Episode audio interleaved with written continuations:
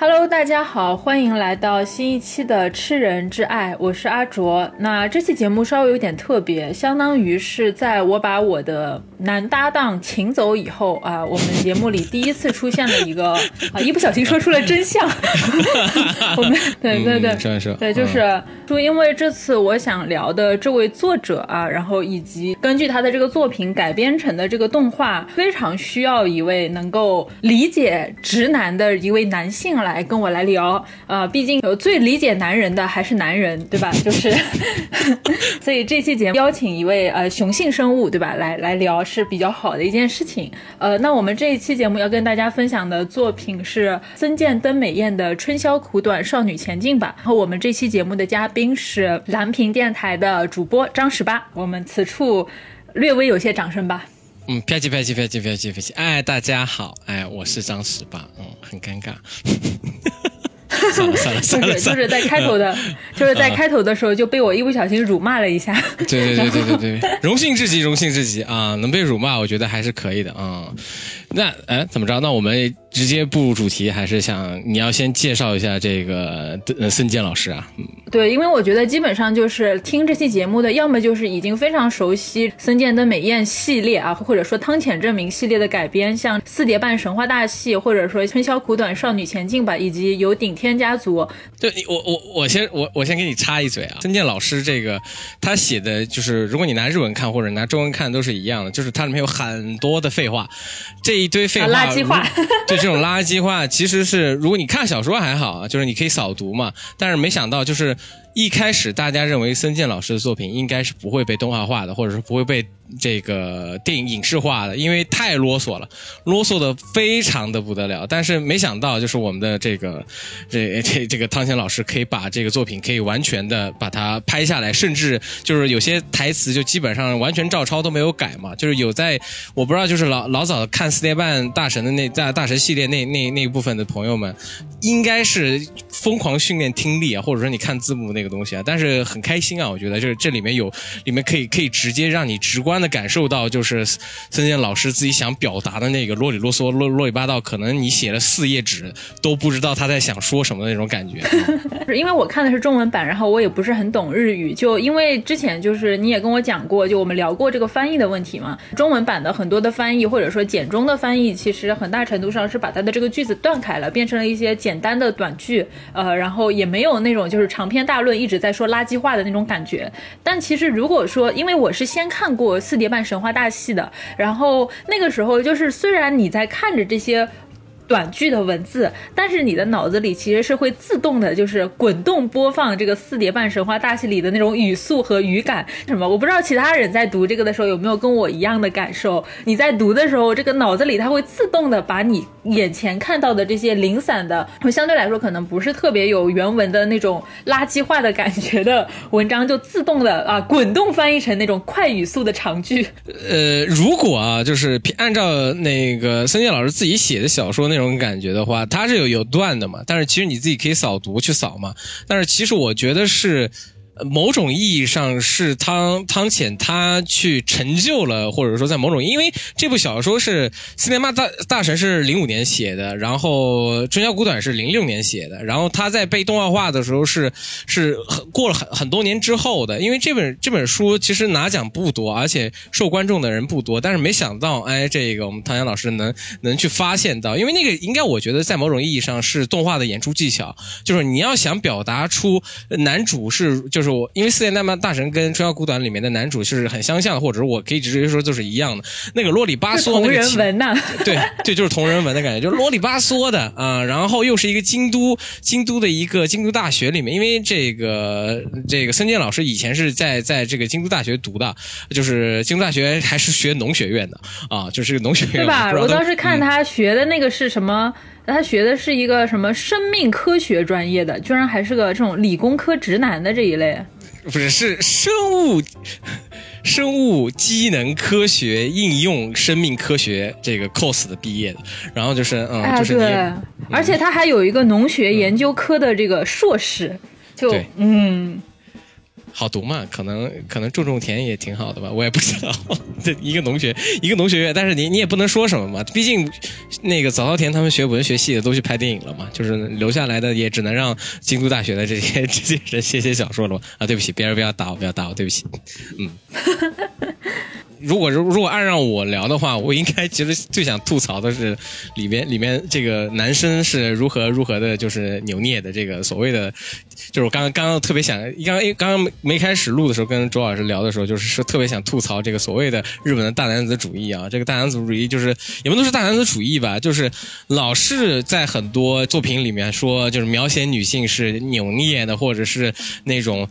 呃，就是不知道一一句话可能要绕地球半圈那种。这么一个说法，我觉得这个非常的片面。但是你去从这部作品里面，你就可以完全发现啊，就不管是现代的日本男生，还是以前的零五年的两千禧年之后日本男生，大家也是非常的扭捏的。就是你不管是从四点半大神那边看，还是春宵苦短，特别是春宵苦短里面的这个这里面所谓的奇遇说嘛，就是见到这个女孩，为了跟她打招呼，他会发用很多种方式方法去去追求这个女孩，但是他永远不说嘛，可能是一种怎么说呢？一种戏谑男生的这种所谓的这个不直白的去去沟通嘛，我觉得这这个确实是在日本男生中，或者是在亚洲男性，反正就是大家对一种谁先开口谁先死这种感觉，是我觉得特别的 特别的不好。就是我表白我是我是有罪的，我是原罪的那种感觉。就是在《春阳苦短》里面也是啊，就是为了找到那个古书系列啊，就是古这里面有一段是古书嘛，就为了这个女孩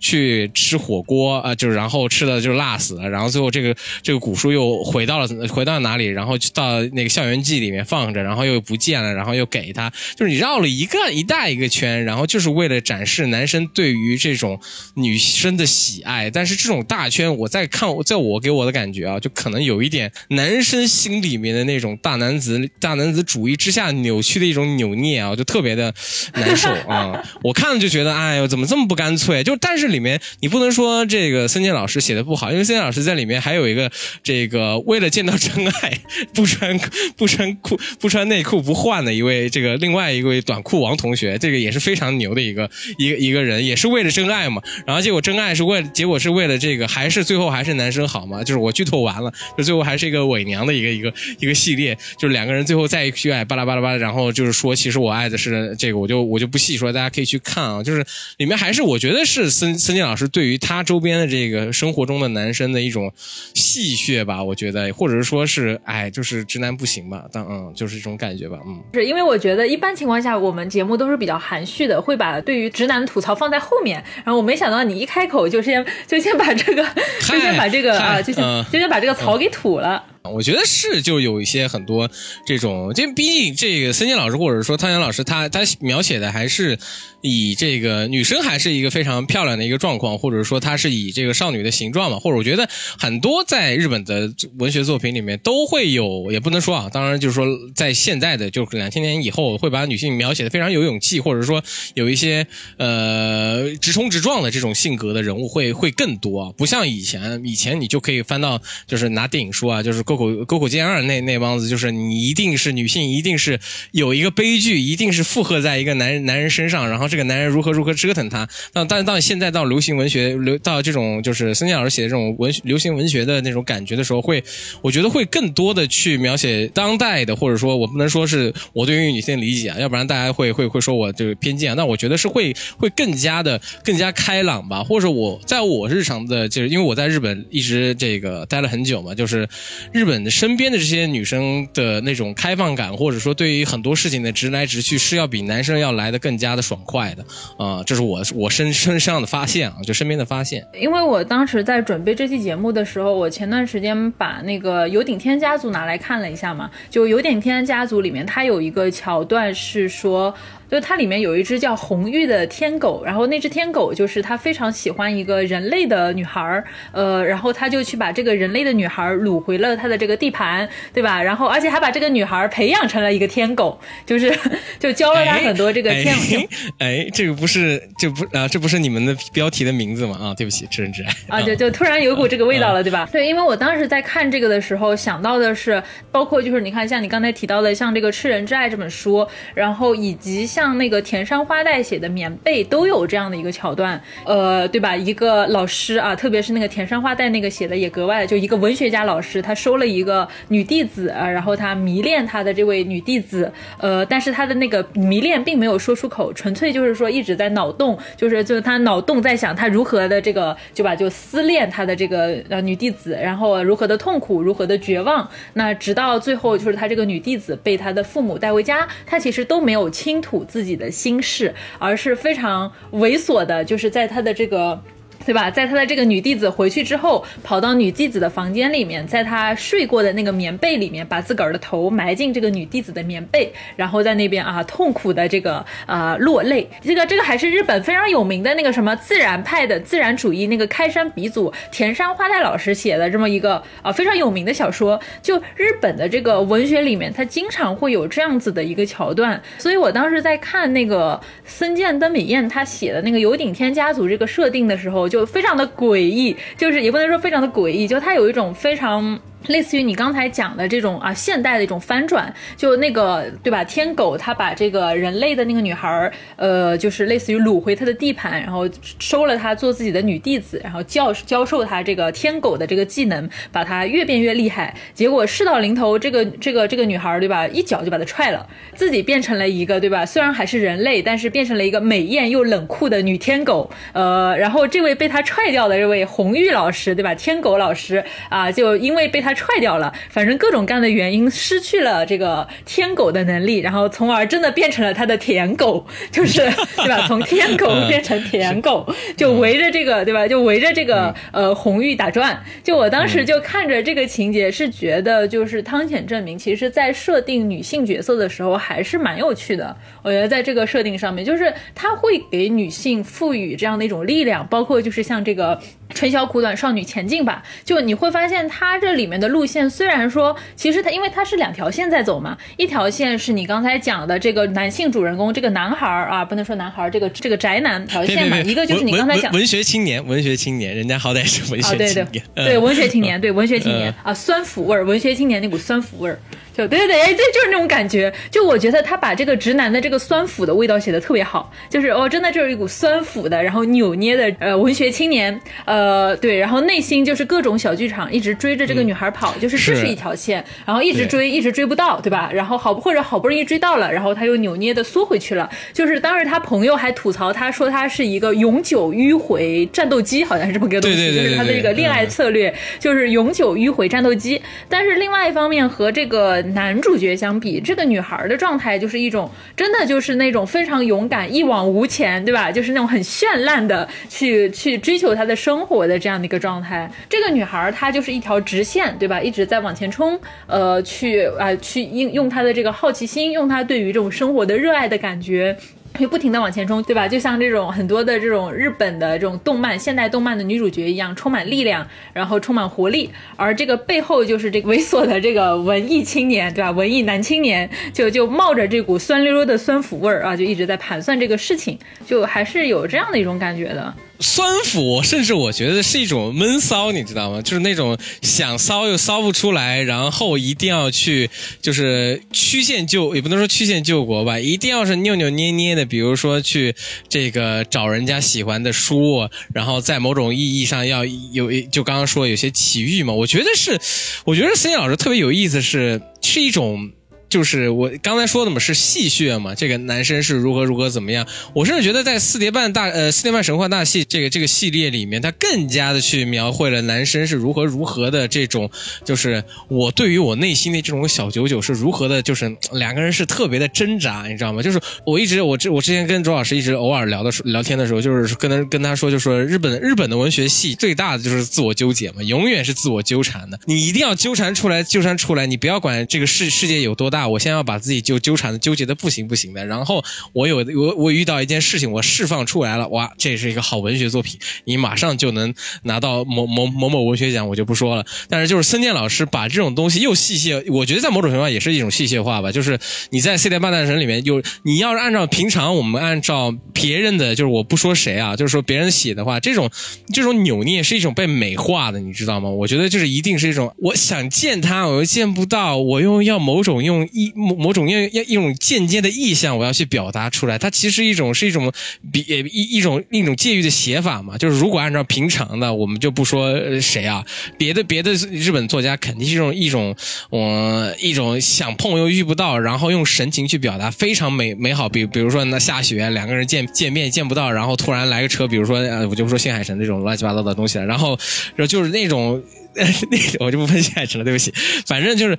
一定是间接去表达我对于内心的状态的，而且那种内心表达是被大家歌颂的。但是反倒是孙健老师写《四天万大神》的时候，或者是写呃《春宵苦短》的时候，也都是不能说写调侃吧。我觉得就是这种男生是如何如何反反倒是你去观看里面的女生啊，但四天半大女生的比较还比较少嘛。就是《春宵苦短》的女生还是我觉得这种《春宵苦短》是有一种在某种意义上是在八九十年代是一种少年感，八九十年代特别喜。喜欢这种就是勇往向前，或者对喝酒啊什么东西跟人大家啤酒是特别喜欢的。反倒是到两千年以后，大家又闭锁了，就是反倒就觉得女生是这种，比如说是要要一定要是怎么样怎么样怎么样。然后到因为中间会有一个所谓的泡沫经济嘛，在泡沫经济之前，可能大家会喜欢这种比较冲有冲劲的一个女孩，或者说呃在九十年代初或者九十年代后嘛，在有一股风潮是这个我们喜欢的这个宫崎骏老师。是的，纳欧西卡嘛，就是风之谷嘛，在里面去描绘了所谓的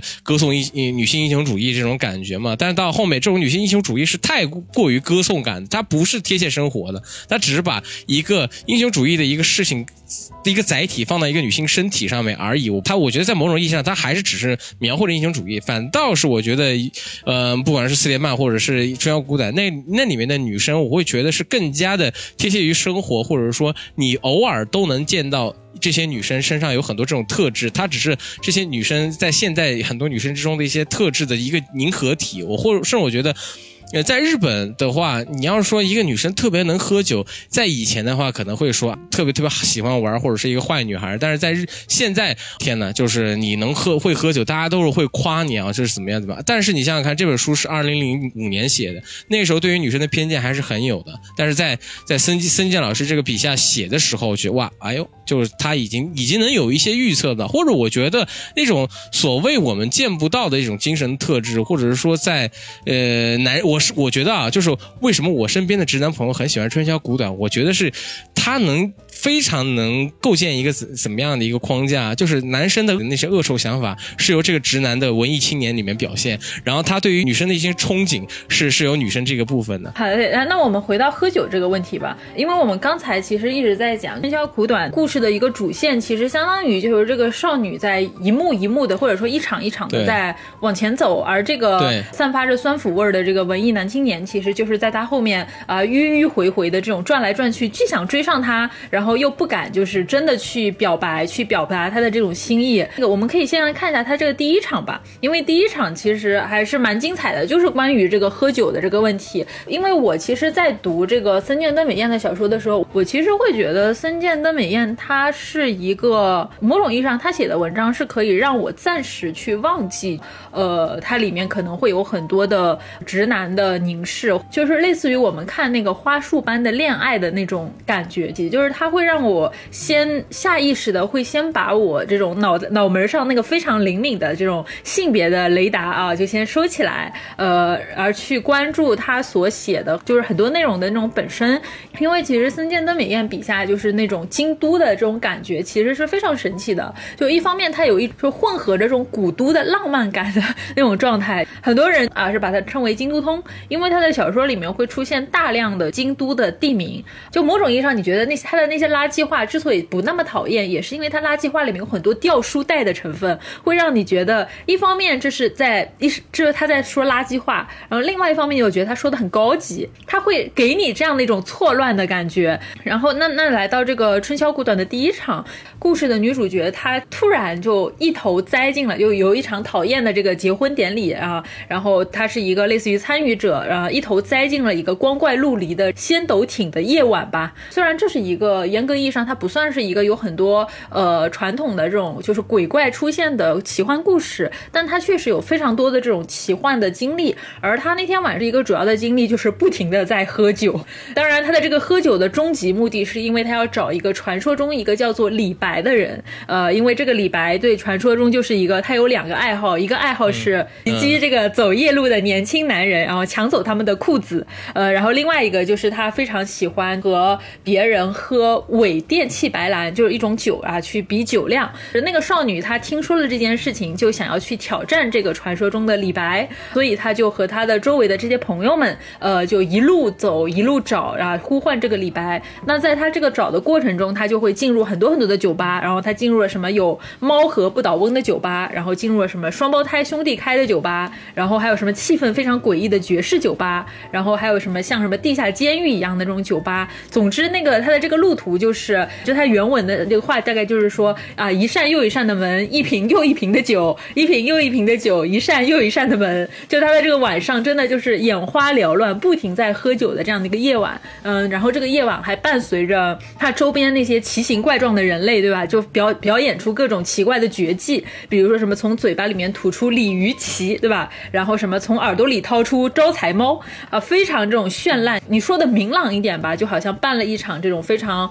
欢腾的这种他们所谓的夏日祭吧，那说的这个呃说的阴郁一点吧，就是可能类似于一种啊百鬼夜行的感觉，就是，对吧？就那天晚上啊，在就在这个。对吧？就是在这个少女的这个某种意义上，在少女的执念的驱动下，其实他们是一直在这样往前的。呃，然后在这个往前的过程中，就背后伴随着那个鬼鬼祟祟的文艺男青年，对吧？一路在这个寻找着这个 啊美丽的少女，想要跟她偶遇啊，一路嘛就在那边，哎呀，就在那边黯然的说，哎呀，我终究没有成为这个故事的主角啊，我只能落得一个 像路边石头一样的结局，对吧？满心的这种苦涩，然后擦掉我的眼泪。累，就是啊，这种就就两股这个味道，就就所以我就觉得，当然在看这个事儿的时候。我就很享受看他们两个视角的这种切换，就是一方面是这个女孩那种啊非常啊就是那种非常绚烂的、充满想象力或者说这种浪漫色彩的这样的一种征途吧，去喝酒的征途。呃，另外一个就是这个啊文艺男青年这种酸腐气的，然后有点阴郁的那种心事。就我觉得我还是蛮享受看这种就是落差的那种，就是这种交替的。我觉得，我觉得是你带带带带着性别歧视 在在里面看吧，我不知道。我先说啊，就说你刚刚说的是《百鬼夜行》，但是我在日本里面有一个叫《狂想曲》啊。就是其实这个就是一个狂想曲的一个一一个系列，就是见到不同的，就是里面比如说见到有春宫图的男人，然后还有这个里面就是不同的不同的所谓的这个是有诡辩社呀，然后比如说这个为了为了喜喜欢的女生，然后没有跟她结婚，然后去了去去了英国读书，然后乱七八糟一堆一堆这个东西，我觉得里面他把男男男男生里面所有的不行的地方，我都觉得都都都描绘的很清楚，就比如说第一场的那个喜欢，就是一开。开始说，哎，我要跟他怎么样怎么样，然后最后被他用那个朋友圈朋友杀，就 u j punch 给杀掉。那个就是对他身体有，就是摸他的胸嘛。然后那那个男生嘛，然后加上还有很多说教意义上的很多的那些男生，就是我觉得他把所有男生里面不好的点都会写出来，然后都都我觉得都都挺有意思啊。就是如果我们要带着一点一点小歧视去看，我觉得他把所有的歧视都显得非常的完完整整，不仅仅只有那一个男生。我觉得那一个男生的那些扭捏，或者说我甚至到看到后。后面我我我发现你就是我一开始觉得是厌恶，我到后面我会发现有点可怜，你知道吗？就这个男生，就是我觉得哇，他太悲惨了。就是你想想看，就为了为了追一个女生，要要付付出这么样的困难。然后当然最后就是在在汤浅老师这边是一个 happy ending，就是直接就是给他两个人在在在咖啡店相遇啊。但是我觉得如果要是给我的话，我觉得这两个人就是在在风雨交加之后，然后女生到了另外一处门，然后永远再也不相见，我觉得是最好的。因为这个男生身上的有一些很多特质的一些点，真的是。你怎么说？就是你可以发现，这是男生，就是很多。我刚刚就是又又绕回来讲了，就是我觉得是男生很多内心想装的，想觉得自己很酷。然后比如说，哎呦，就是奇遇，就是见了面都说要一定要说奇遇。然后这个女生反倒说啊，只是我只是他妈，我又不知道用中文怎么说啊，就是应该只是偶尔相见的一个前辈啊。就女生已经往你往你身上已经定义成这个样子了，你还要你还要去要怎么样？我觉得就是你在某种情形上你。只能歌颂这个男这个男生对于这个女生是有多么的喜欢，但是你要说你要从里面怎么样看到这对于这个女生有多喜欢，我其实没有看到的。我只是觉得这个这个男生在追求一个女生，或者说觉得想要见她的这个行为是打动自己的，你会觉得他是更加的可怜，你知道吗？因为你对于这个女生你完全不了解嘛，就是你不了解之后，然后你还要去追她，或者说巴拉巴拉，你要怎么样怎么样？我说哇哇，这个男生太可怜，你都不知道这个女生到底是什么样子，你就你就。你你都要去付出这样的一个情况也可以了，但是也也是男生有点傻的这种所谓的冲动性嘛。但是你冲动，你又冲动不不好嘛。那反观女生这个这个部分，我觉得女生最有意思的就是，第一是有酒豪的这个属性嘛。就是我再再提前再说一下，可能就是里面酒酒文化，日本酒文化这个东西。因为我跟卓老师之前聊，就是一定要聊聊这个主要所谓的里面有个叫伪电器白兰啊，我真的是喝过，但是不是伪的，是真的电器白兰我喝过，呃，但是也没有说反而是伪电器白兰喝不到。是喝不到，喝不到，真的没有喝过。但是电气白兰其实是你可以在任何酒吧里面是可以点到的，就是嗯，Denki Brown，就是你可以去点。其实是一一款不是那么，呃，讲真的，就是。呃，一个以前是就是怎么说呢？就是说工业酒精，就是日本自己做酒的时候不会有那么好的酒酒的品质啊。然后后来后来是弄得好的，弄就是弄得现在日本威士忌特别特别牛。以前的日日本的那个所谓的 Dinky Brown，就是那个白兰地啊，真的也不非常的也没有那么好喝，啊就是一股工业酒精的味道。但是不知道我没有喝过伪电气白兰，没有，我真的不知道它真的是用雷风雨雷电交加这么一个狂想曲的一个一个动，那我真的想尝试一下。但是你可以去看到里。里面就各种喝酒啊，比如说里面有一个叫赤玉的一个一款酒，我现在旁边就放着一瓶这个赤玉的。这个这个所谓的红酒啊，这瓶红酒我告诉大家就是实感，就是它真的就是葡萄汁，而且特别甜啊，就基本上大家喝喝喝喝喝，就是可以一直喝，因为它很便宜，在人民币大概也就二十块钱、三十块钱的这样的一个节奏。但就是你可以去感受到大家就是里面有我不知道是应该怎么说啊，就是里面有有一位是说喝酒我已经好久没有要带钱这个东西，因为日本人在喝酒文化里面真的会。就是跟你互相聊两句的时候，他会真的会请你一杯酒啊！我不知道国内是什么样子，但是我在日本的时候，如果你跟别人攀谈，他又比你大的时候，大家基本上都会请你一一到两杯酒。然后所谓的一一次会、二次会、三次会、四次会，但是这个女生我不知道已经去了进这个几次会了，因为太多次会了。基本上我觉得她在某种程度上是一种酒吧的圣地巡礼，就是就是什么就是主题公园嘛。我觉得在京为什么说这个刚刚周老师说的是这个呃孙健老师。富呃，这个京都通嘛，就是我我也我自己本身也去过京都啊，但是呃，他写的写太美好了，就他写的太漂亮了，就是现在可能京都没有那么 没有那么没有那么美好，就是比如说鸭川啊什么之类的，就是没有没有他写的那么那么漂亮。但是如果你想象的话，它是一种我觉得是在一种。呃，像做主题公园的一个感觉去描描写京都，你知道吗？就是我感觉京都有很多，就比如说它里面有什么，刚我们之后要可能要说到的这个纳凉书古书记这个这个东西，哦，那只是对我们而言只是一个平常的一个小祭典，但他把它做的真的像一个所谓的迪士尼公园的一个感觉，我觉得这个是他的一个特别牛的一个地方，或者是说他能把所谓的京都这样的一个在某种意义上一个小小的一个围城里面，把把里面说的就是非非常。非常的丰富有意思，然后里面加上这个女生在这个里面跟不同的人的形形色色，我觉得也是在某种意义上是代表了日本社会中的一些所谓零五年或者两千年以后的一些大家男呃这个男女之间到底是什么样的一个一个想法，在某种意义上我觉得是就是表现出来了，但是就是你现在让我看，我其实里面很难看到就是这种为嗯这种诡辩社那种呃两个人互相交谈那种真的很少见，因为其实如果说抱着一种种就是这个森见登美彦他写的那个京都的心态去造访京都的话，可能会最后会骂一句骗子。我觉得 可能最后就是，对吧？就是你你说啥呢？你就是那种感觉，就真的就哪有这个样子的地方？但是他真的是写的很好，包括你刚才讲的这个电气白兰，就他实际上在现实生活中可能就是一个普通的是吧？带着那种工业酒精味儿的这个酒，就它。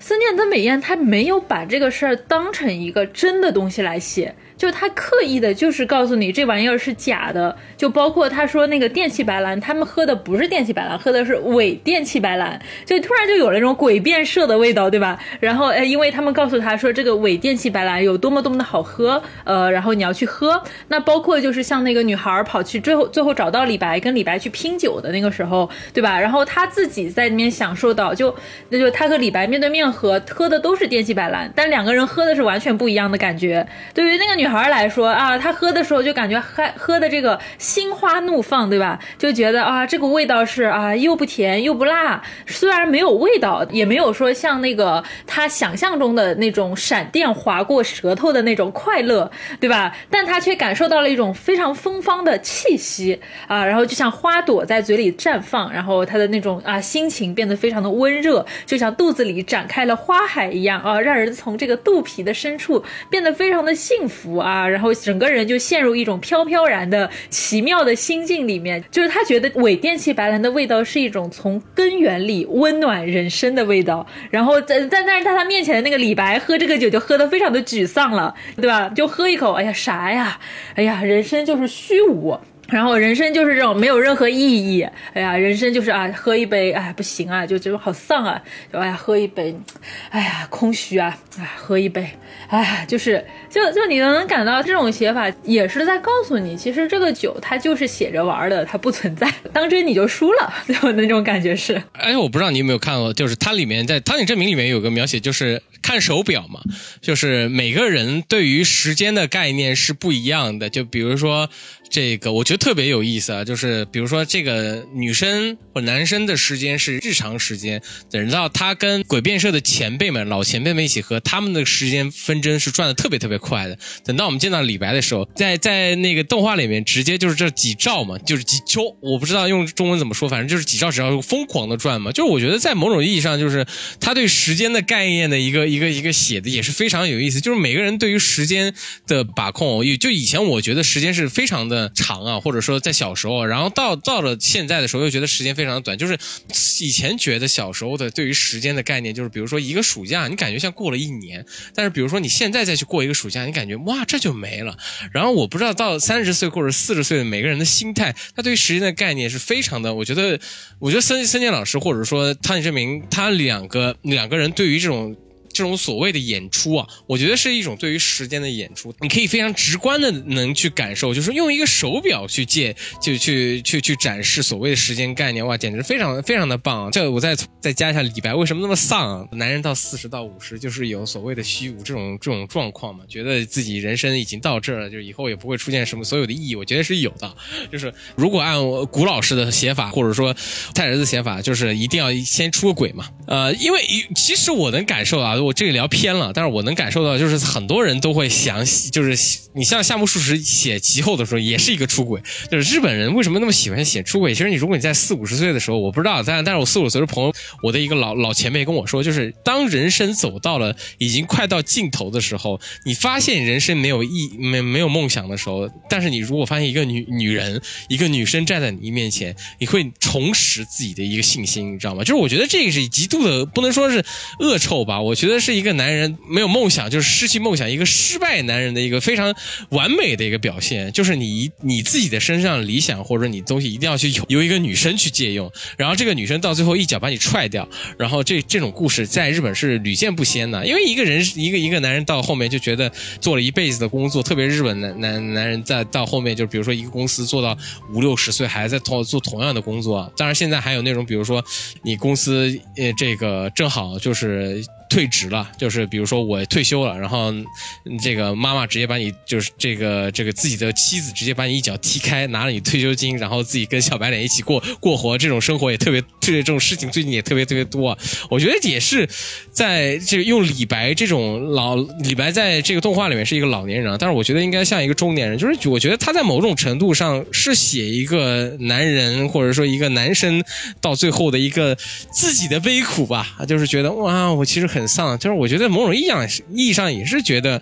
是一种自我的陶醉吧，我觉得就是自己觉得自己很丧，就是自己就是就我我很苦的那种感觉。汤浅证明的改编的版本里是把李白改的特别魔幻的，对吧？就感觉像个达摩似的。李白在后面还会反复的出现。你发现李白扮演的角色其实永远都是那种已经在社会上已经有了一定的地位，然后他拥有特权，他手上掌握着资源，就是能够给你很多想要的东西。比如说像在第一个场景里面，李白他除了这个对吧，偷男人裤子，年轻男人裤子。然后这个有很多很多的电器白伪电器白蓝，因为其他人都没有这些珍惜的资源之外，他还放高利贷，对吧？很多人都欠着他的钱。他在这个就是像嘉年华一样的这样的一个商业街上，叫什么仙斗艇上为所欲为，对吧？就变成了一个像就黑帮大佬，就是那种什么什么黑手党，那个叫什么党来着？山山口组，山口组，山口组啊！对，就就就感觉像个那个山口组那组长一样的那种感觉。到了后面，到了我们的第二个场景里面，那我们直接进入到第二个场景好了，因为第二个场景里面就是啊，我们故事就一转嘛，就是在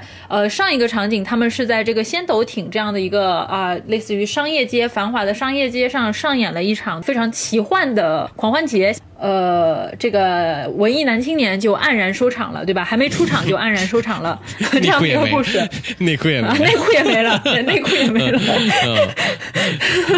真的。然后第二个场景，对啊，太惨了，哎，太丧了，何止惨啊，太丧了。然后第二个场景就是这个下压神社纳凉旧书室，这个这个场景的起因就是起源于这个女孩的一时兴起，因为他突然回忆起了，就是在他童年里面有一个非常美。丽的绘本叫做拉达达达姆啊，这个名字就是对吧？叫拉达达达姆是日文也叫拉达拉达姆，真的啊这样子，就反正就非常的这个森见登美彦，因为他说他的这个写作的原则不就是有趣即正义嘛，就是不要去较真，就有趣即正义，对吧？然后他就想到了自己有这样的一个绘本，是他在童年时候呃看过的，像宝石一样美丽的绘本，讲讲的是一个纯白色的火车头到处冒险的故事，呃，然后。女孩她这个念头起了之后，她就想要找到这本书，所以呢，她就要跑到这个啊下压神社这样的一个旧书市场，呃，她打算去看看有没有机会能够找到她童年看过的这本书。接着就是这个男孩呢，他就知道了女孩的这个心意，所以他就盘算着说，哎，我如果说我能够拿到这本书，呃，然后把这本书作为这个礼物送给这个女孩，她开心就好，就是这种开心就好。他是通过委员，就是从委员长的口中才能知道这个，你就知道他还不自己还没有这招呢。啊，对，就是反正他间接的知道，他间接的知道这么个这么个消息，然后他猥琐的，对，依然是猥琐的，就是想要拿到这本书啊，就把它献给那个女孩。他甚至那个时候他都没有想过说要告白这个事儿，他只是说就把这个书给他，他可能就开心了，他他觉得自己就真的是舔狗一样卑微的这种心情就得到了满足，所以。第二个场景就是在一个纳凉书室里面，这个女孩呢就是在各种旧书店里面翻找，呃，然后呢，这个文艺男青年呢，他就是在那边啊，一开前半截儿是在这个也是在非常艰难的寻找，然后后半截他发现那本书他要找的那本拉达达达姆原来又在这个李白身上，是吧？这个李白又出现了啊，然后这次的李白呢跟上一次不一样，对吧？上上次李白就是个商业街恶棍山口组组长，对吧？然后这一这一幕里的李白呢，他。就是一个这个。邪恶的藏书家，呃，然后他召集了好几个，都是都是想获得一些很难得的，就是这种藏书的人，说，哎，想要拿到书没关系，你们比赛呀，对吧？咱们比赛比什么呢？比吃火锅啊，然后就是啊，大家在一个很恐怖的，也不能说很恐怖，就大家在一个气氛非常诡异的这样的一个呃，类似于圆桌上，然后开始吃火锅，呃，然后每个人呢就吃那个，反正那个火锅就非常的辣，大概呃，我觉得可能也是日本人不太吃辣，所以就是对于这个辣这件事情的想象力就是。过于丰盛了，就是对吧？因为我觉得如果是换成个四川人，或者说换成个什么呃湖南人过去，就是还有他们什么事儿啊？就基本上这种感觉。但他们在他们这种看来，感觉好像吃辣就是一种洪水猛兽一样的东西。所以一群人对吧？就一群人在那边就是啊疯狂的在吃辣，就是为了要吃的，就是为了吃辣，命都快吃没了，这个嘴巴肿的跟香肠一样，就为了取得最后的胜利。就我主要是觉得这个对比真的又是非常的惨，就是对？吧那个女孩儿她在这个书室里面左看看右看看，享受着这种啊非常有这种文化氛围的旧书室之夜，同时还跟那种就一个可可爱爱的旧书室之神，对吧？我们之后会看到就呃产生一些这种思想上的交流，对吧？当然也有很多垃圾话，就是呃就充满这种思想性的垃圾话的交流。然后这男的对吧，在这这个边上就在这边疯狂的吃火锅，然后被辣的就是命都快没了，就是这样的一个事情。其实他那个古书之神不就是那个四点半大神里面的小金吗？不对吗？对吧？哎，对，一模一样。对对对。而就哎，这个应该是汤浅证明的设计吧？汤浅证明的恶趣味，我觉得是。对，绝对是汤浅证明的。我觉得把那个男生的设定跟跟那个就是完全平行宇宙的一个概念，我觉得也是老老老汤同志他自己自己喜欢的。就我估计也是人设懒得改，我觉得也挺符合这个形象。毕竟小金在四叠半里面也是啰里吧嗦，然后一种一一种奇妙思想。在在日本日本日本日本语里面，就是说的他是古书神的这个卡米萨玛。这个卡米萨玛里面聊了，我觉得跟那个女生聊的最有意思，我觉得是在整。个里面我觉得最有意思的那个 C D F 就或者是那个那个台词是所有的书跟所有的书是有任何串联的，比如说这本书跟这本书跟那本书跟那本书串联的，然后所有的书永远都是连成一条线。哦，我觉得这个思这个这个脑回路简直哇！我当时看了我都傻了，就是哇还可以这么想的吗？哎，这样的话我其实还蛮想把这一段读一下的，因为我觉得这段真的很绝。就当时在看的时候。对对，我要让我找一找，让我找一找，我把这段来念一下，看看哦，我现在还在顽固王这里，我去找一下啊，找着了，对吧？但我觉得那个不读出来就没有办法感受到它中间的这种魅力，就是那种真的是这种充满思想性的垃圾话的那种感觉。就我看看啊，他说什么？嗯，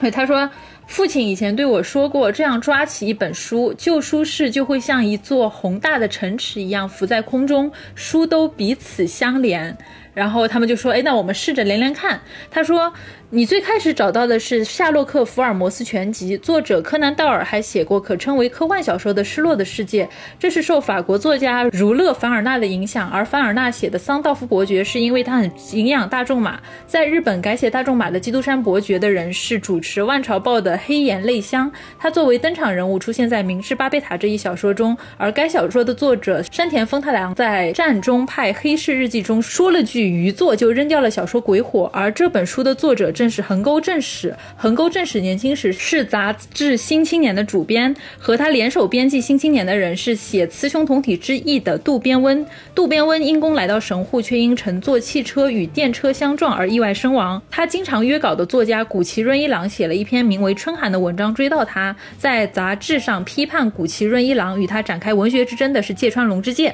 两人比战几个月之后，芥川龙之介自杀身亡。以芥川龙之介自杀前后的情形。为灵感写成山高帽子一座的是内田百贤，而赞赏内田百贤文章的是三岛由纪夫。三岛由纪夫二十二岁的时候遇到一个人，还大胆的当面对他说：“我讨厌你。”此人是太宰治。太宰治自杀一年前曾为一个男人写过悼文，文章里说：“你做的很好。”他称赞的便是患肺结核而死的织田作之助。看，现在有个人正在读他的作品呢。就哦，当时真的，我觉得看那一段的时候，真的是。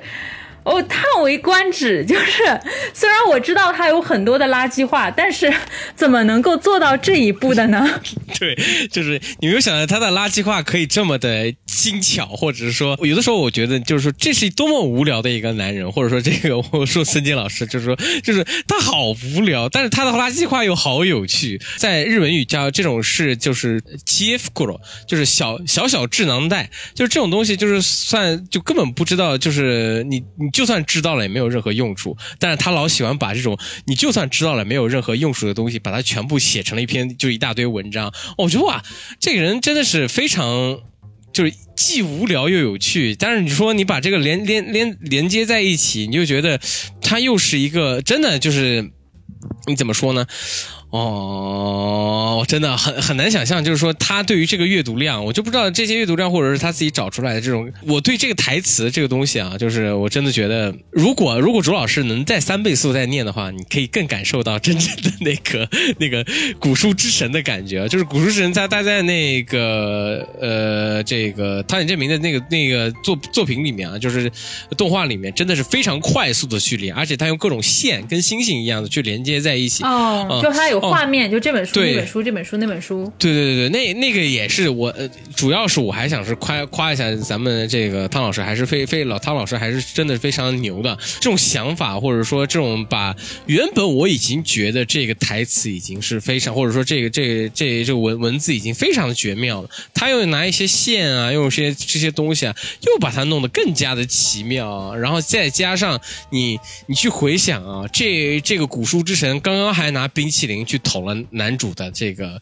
裤子裤裆，好好奇妙，这个这个这个人，我原本以为他真的只是一个。平常的一个小男生，结果发现就是小小孩子，结果发现他真的是哇，真的还是懂很多，就所谓的古书之神啊。当然，你要是看那个四叶半大神的话，你会觉得他这些只是一个小精啊，也是废话很多东西。但是你你这么一弄啊，就感觉这个这个世界观，或者说他把一个这个古书纳凉记的这个这个祭典弄得真的像一个祭坛一样的感觉啊，就是。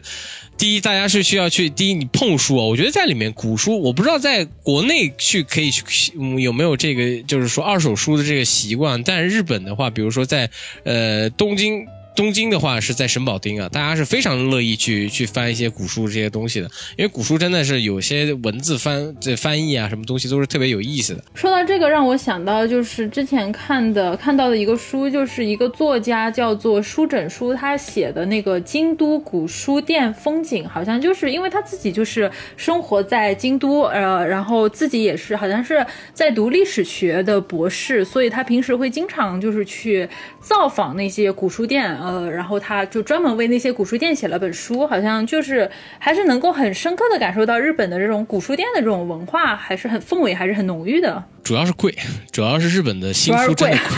日本新书真的不便宜。就是日本的新书有一种叫口袋本，有一种还有一种是真正的塑封本。我真的很羡慕，就是国内的朋友，大家买书就是有这个四五十块钱的这个，就是这个这个价格可以去买到一本大家想要的书啊，就是而且还是很精装的，又有书封又很好，然后里面还可能有一条书封线嘛，就是可以让你去看到哪一页嘛。你在日本的口袋本里面就真的没有，就是字又小。你又看不清楚，就真的一小小一本，你真的看不清，就是你就是非常的讨厌。然后那本书是最便宜，那本书大概你要去，呃，翻古本的话，大概人民币也就十几块钱。但是如果你要买买本新的话，人民币大概要到七到八十块钱。如如果你要买一个精装版的话，人民币要到一百块钱到一百块钱到两百多块钱的一个一个一个一个一个装，或者到三百块钱，就是有些比较比较珍惜的本。所以大家会在日本的话，大家是因为也是因为穷嘛，加上文艺这些所谓的。文学青年、文艺青年们，大家还是就是愿意所谓翻一翻纸书嘛，觉得这种老书是这个传承接代的嘛，是有前辈翻过的痕迹的嘛，也是也也也有一些所谓的酸臭嘛。大家觉得这种古书，但是遇到一本自己喜欢的古书，还是非常兴奋的。我是觉得啊，就是可能你去找一本，就是你没有看过那些那些书的话，真的，因为有一些日本他的一些作者，他是没有在，甚至有些书他都不在。那个亚马逊或者平平常的书店是卖得到的，可能网上你都找不到，你只能再去古书店去找，因为很多书它在日本的再版的这个情况是，除非你卖的特别好，它会才会再版。就是说，如果你平常卖可能卖也不超过不超过一万两万本的那种书的话，它可能就不会再版，那本书就会变得超级的非常的珍惜。然后你能去找到这本，然后再去卖的话也更更贵啊。但是就是说，你能找到这本你自己觉得很喜欢的书啊，就是因为。你自己能读一些就是珍稀本，你会觉得在某种意义上，呃，这些所谓的文艺文艺青年们会觉得自己会有更加的所谓的升升等级嘛？就我可以再升升了一等嘛？因为我看过这个所谓的这个大家没有看过的书嘛，我觉得也有一种攀比的心理在里头。当然也也不是反反对啊，就是说，呃，这个读一些有意不有意思的书，或者说有一些这个珍稀的书，我觉得大家像像国内这个氛围，就是真的你可以想想，淘宝真的是好。好，就是你只能说淘宝真的是好，就是淘宝能找到你大概想要找的所有的，基本上你想要的所有的书啊。然后基本上大家在日本的话，都会是去跑图书馆，而且图书馆还不一定有有没有还是个问题。淘宝上还充满了盗版书，一不小心就是你可能就会买到盗版，就包括还有人，据说以前我听说有人会到闲鱼上去买那个卖书，然后盗版就更多了。就还是就这个可能就是两面的一个事儿吧。就一方面你方便买，然后方便买这件事情就容易获得这件事情，它可能必然伴随着就是至少在国内是伴随着非常大量的就是盗版的这样的一种风险。就你也你也没办法，就一些事情还是哎，然后然后回到刚才你讲的，就是他在这个舒适上面的这样的一种，就刚才让我们觉得眼花缭乱的，或者说语言方式，我觉得这个其实是森见登美彦本身的一种，我觉得是在炫技，就是他是充满了这种炫技的光彩的，就是他的那种包括，而且我觉得他这种炫技是很大意义上就是在他的所有的小说里面，就都是充满了这种就是。像讲垃圾话一样的掉书袋的方式，就我觉得就是它其实本质上就是掉书袋，然后但是它就是用一种非常通俗的这种讲垃圾话的方式给你讲出来，就很多时候你甚至可能意识不到他在。掉书袋，但他就是在那边炫耀。我告诉你，我就是看过这么多书。我告诉你，我知道的事情就是这么多，就怎么样？哎，你看，就我觉得他其实在写这个事儿的时候，哦，不是说他是那种啊无意的或者怎么样的，就是他其实就是在炫技。我就是看的书多，我就是懂得多。那包括就是那个，我记得有一次他在解释他那个四叠半主义的时候，因为他就很喜欢讲讲这个四叠半这个事儿嘛。四叠半主义是他内心某种意义上，对吧？最核心。的一种，就是就是森见登美彦最核心的一种啊，就概念，对吧？然后他就说说，哎呀，这个四叠半主义这个词很美妙，对吧？它美妙的点在于它散发了一种又穷酸又可爱的这种味道。因为四叠半好像是就就七平左右的这个一个房间的一个范围，然后就是一个就讲的那种啊生活无聊，然后又非常就贫穷的这样的一个呃大学生，对吧？他就生活在这样的一个狭小的空间里面，就吃喝拉撒都在这个里面，然后他就。就是说。他为什么要给他那个书的名字叫做《四叠半神话大戏》呢？他说，因为“四叠半”这个词听上去太穷酸了，所以他要为这个穷酸的单词配上一些华丽宏伟的词，对吧？就是“四叠半”，他他的那个给人的感觉就是一个古板又陈腐又无聊的大学生在里面抱头鼠窜的感觉。那么你你就要为他配一个华丽的那种标题和词藻，然后他就联想到说，他就联想到他手边的那个洛夫克拉夫特的克苏鲁神话体系，就好像是说在日本里面。这个神话体系是被翻译成神话大戏的，是吧？所以说他这个就就为他的四叠半加上了神话大戏啊后缀。那他说具体在写的时候有没有神话或者有没有大戏或者说体系都无所谓，只要看上去够华丽就可以了啊。当然我们知道，就是说四叠半神话大戏它本身也是一个很精巧的故事，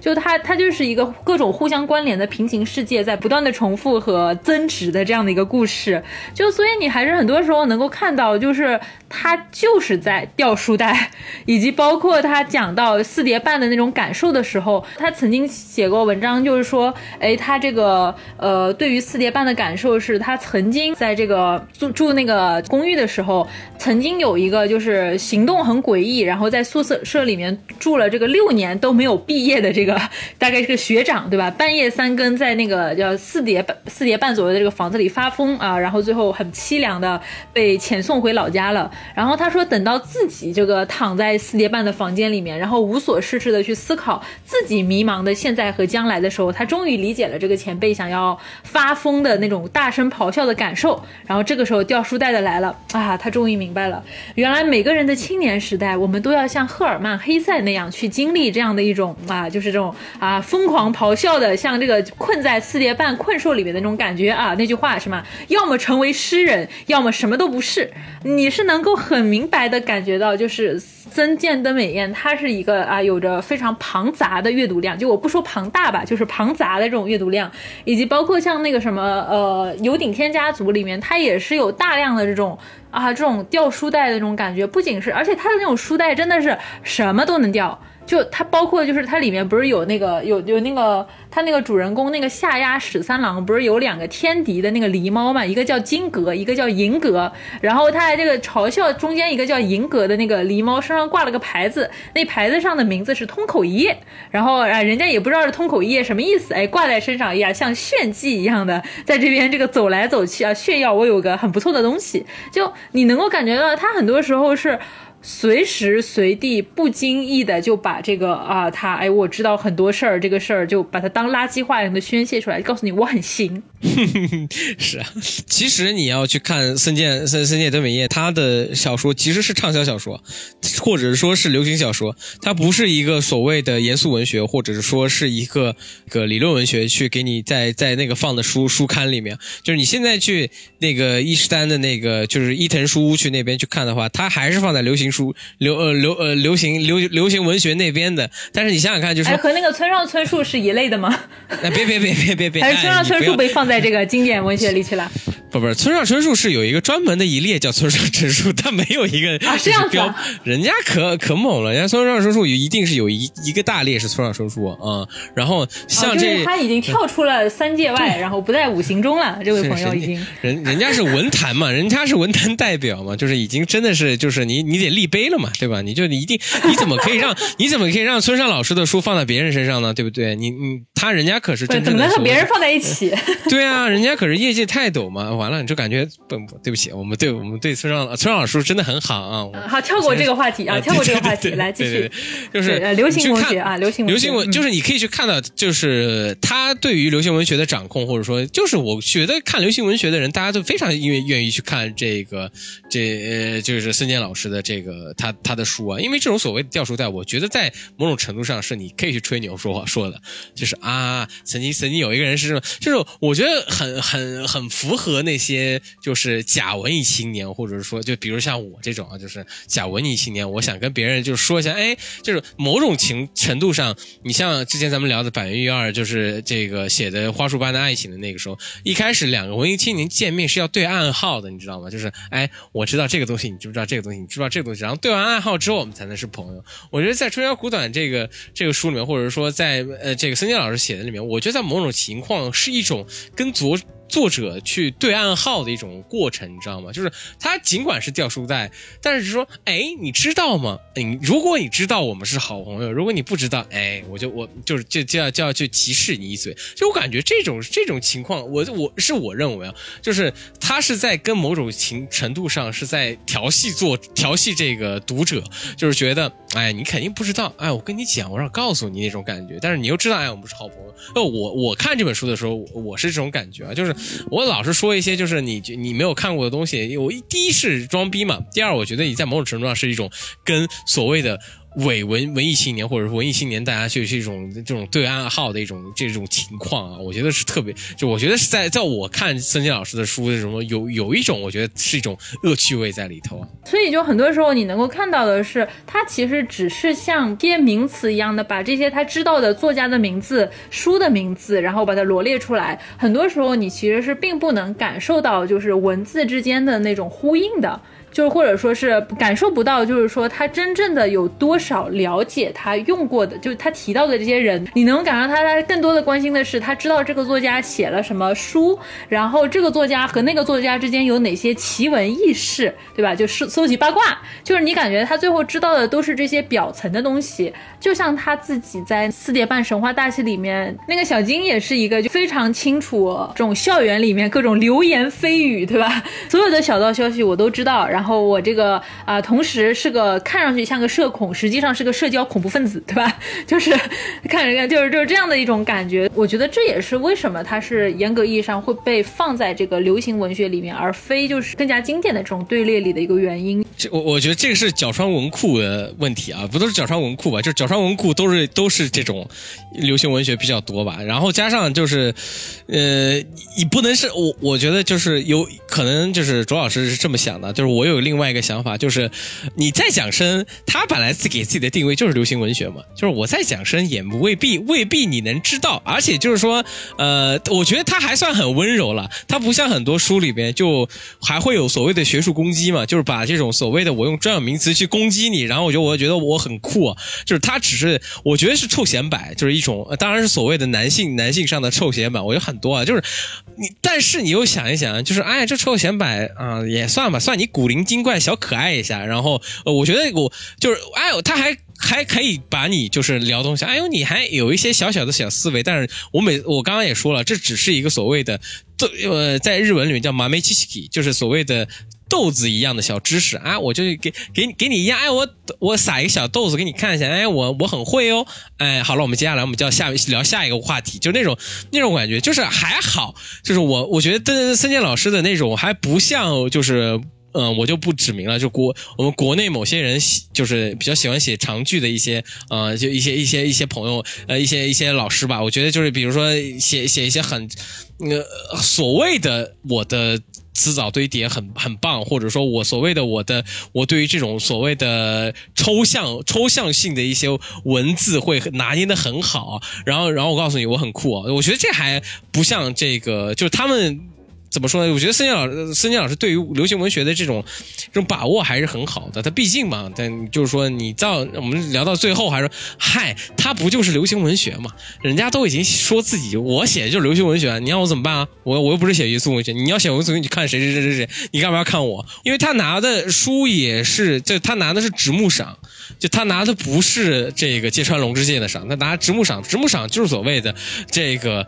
我流行文学的小说的这个顶点嘛，就是拿到直木赏，我应该也算也能算顶点吧。我觉得就是应该是，就是一定会被动画化或者电视剧化。因为大家这个就是在电车上随便翻几，就是我觉得它很棒的地方，就是说，呃，这本书的节奏感很很好，或者说你不管是在哪一页停住，你都还可以继续看下去，因为它每一页都不连着。再再回回拉拉回汤老师啊，就是他的作品也是一样的。也是，就是无厘头，没有根本没有所谓的叙事逻辑。你在这个《春宵苦短》跟《四叠半大神》也是，他们俩同样都是炫技啊，对于自己演出有特别强大执着的两个人。就是你可以去看这个汤浅证明的心理游戏也好，或者是这个四叠半也好，或者是最近出现的，就是最近大家可以去看一下《犬王》，就是一个我爱炫技，我很酷。然后你问为什么，我我。就是有人采访，就是说你为什么要这么做？哎，我我我觉得很棒。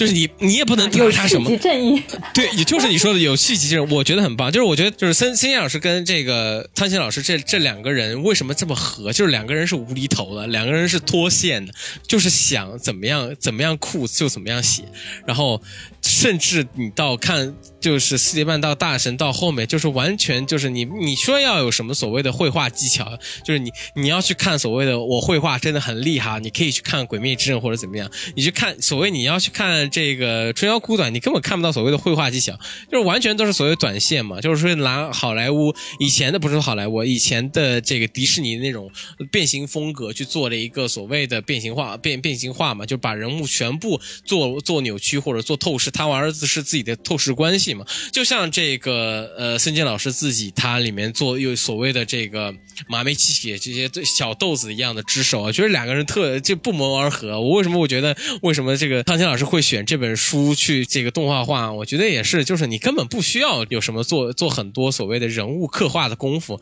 就是你可以自己自己想啊，就是说我们平常写作或者写剧本的一个技术功底是怎么样去刻画这个人物到底要怎么样怎么样，我们要所谓用很多故事事件去堆叠出来之后啊，这个人物是怎么样？但是你可以去看这个《春宵苦短》，根本没有这件事情，我已经有个致敬事实，我们要去巴拉巴拉，我们去去去去怎么样？然后这个男生就突然的出现。然后怎么样？但是我们很好的能 get 到，就是我觉得这是，不管是流行文学也好，不管是畅销怎么样，我觉得这这是孙健老师自己唯独有一点不错的是，这就是或者说我觉得他有技巧的是这一点，就是你能快速的去了解这个人物，甚至你可以去想想这个春宵苦短这个女生的名字，我们到现在也不知道，你知道？哎，对，那个酸腐的男青年，哎，那个他在那个四铁半神话大是里有名字的吧？那个那个，哎，我记得是，我记得是应该有名字的哦。对，小金都有名字，他怎么能没能没名字呢？也是啊，对对对对对，也是也是啊。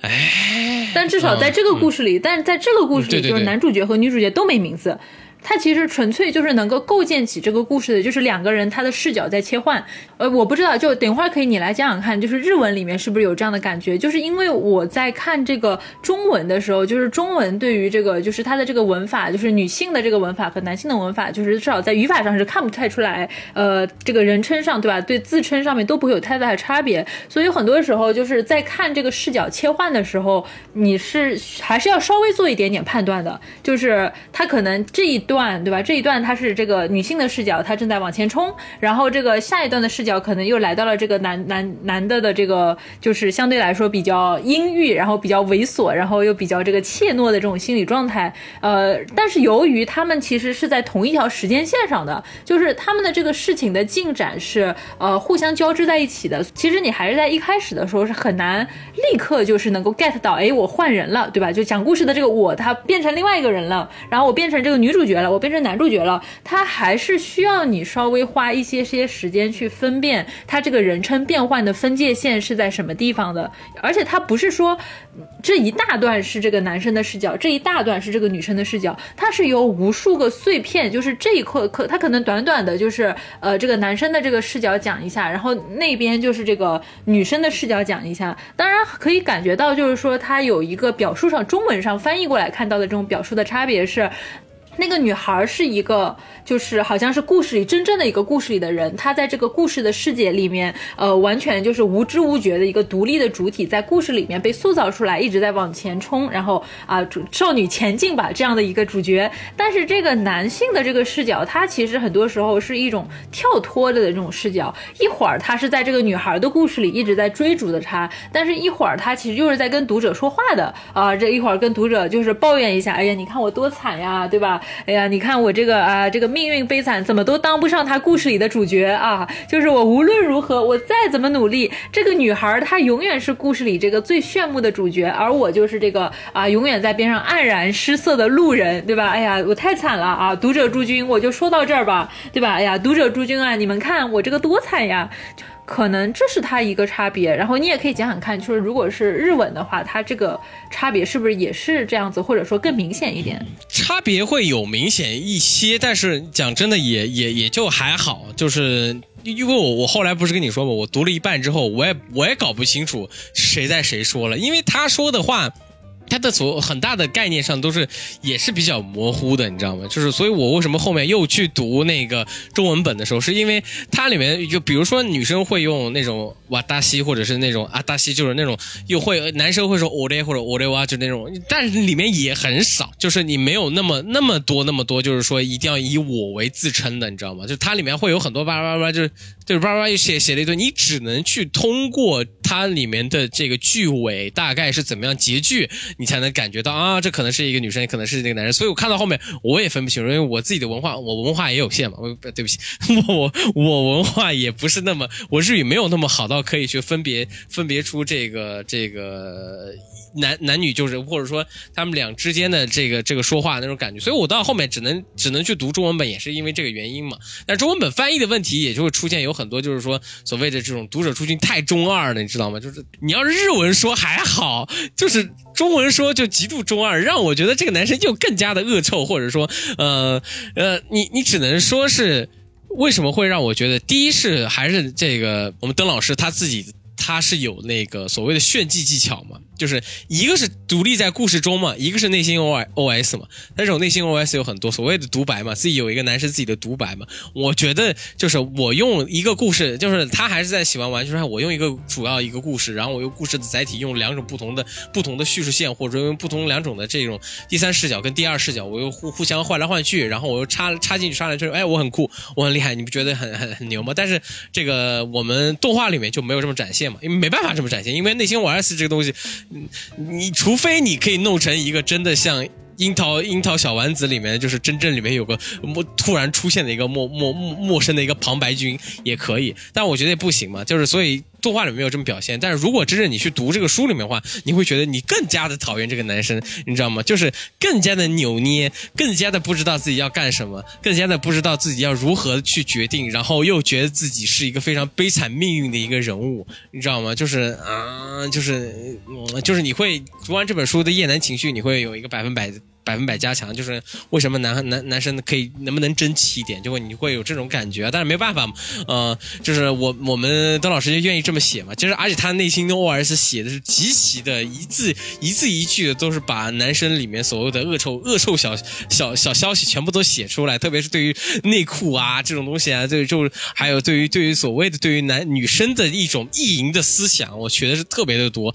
就是那种意淫的思想，你不能说没有啊，男生肯定是我百分百。觉得男生肯定有这样一个东西，就是所谓的对于女生的意淫，那是就这种状态。而这种意淫的状态，当它变成文字化的时候，你会觉得非常的嗯生理不适，或者说你觉得嗯就啊 OK 嗯你说的对嗯好，我们跳过下一面，我们还是读女生那个部分。但是我觉得他对于这种想法的刻画真的是哎啊，你只能说是嗯你说的对，你只能说你说的对。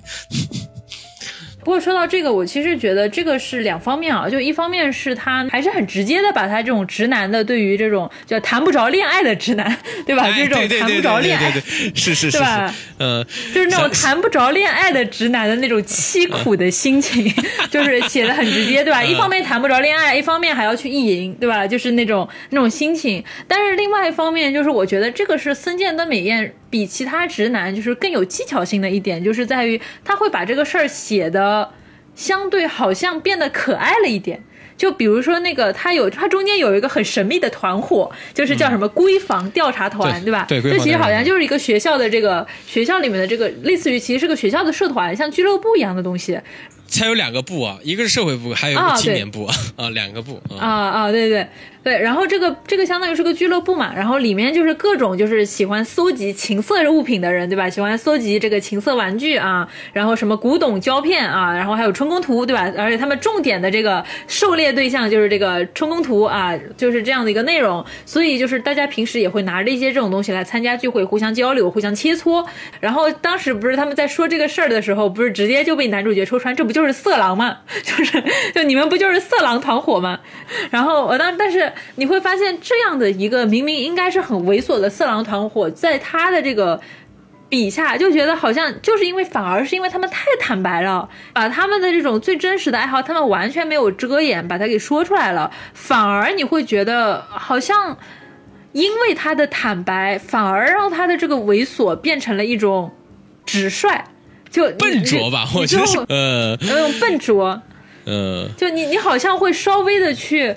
原谅他的笨拙，甚至有点同情他们的，对吧？就同情他们的那种啊，对吧？就这种状态。那那说到这个，我觉得我们不如到他的这个第三部分吧。就到第三部分，就是他们这个校园里面那个流动戏剧。呃，因为就是在前两场里面，对吧？就是那个先斗挺的这个啊，这个狂欢节巡礼，相当于是这样。和刚才我们讲到的这个下压神社那边那个救书室，这两个部分其实都是男主角很努力的去接近女主角，但最后其实基本上都失败了这样的一个状态。那来到了第三场，第三场其实是这个呃，当时学校里面有一个校园季啊，然后这个校园季里面。他们有一个非常轰动的流动戏剧团体吧，呃，然后这个也是非常不着调的名字，什么主题叫顽固王，对吧？然后和不倒翁公主的这个系列连载故事，呃，也非常的无厘头吧，相当于是因为这个故事背后的编剧，对吧？就是那个什么内裤总头目，对吧？那个就是就是对那个编剧。汤搜棒球，嗯，总番长在日本叫总番长，嗯，哎，对，就是就感觉我其实我觉得翻译成这个内裤总队长其实更好一点，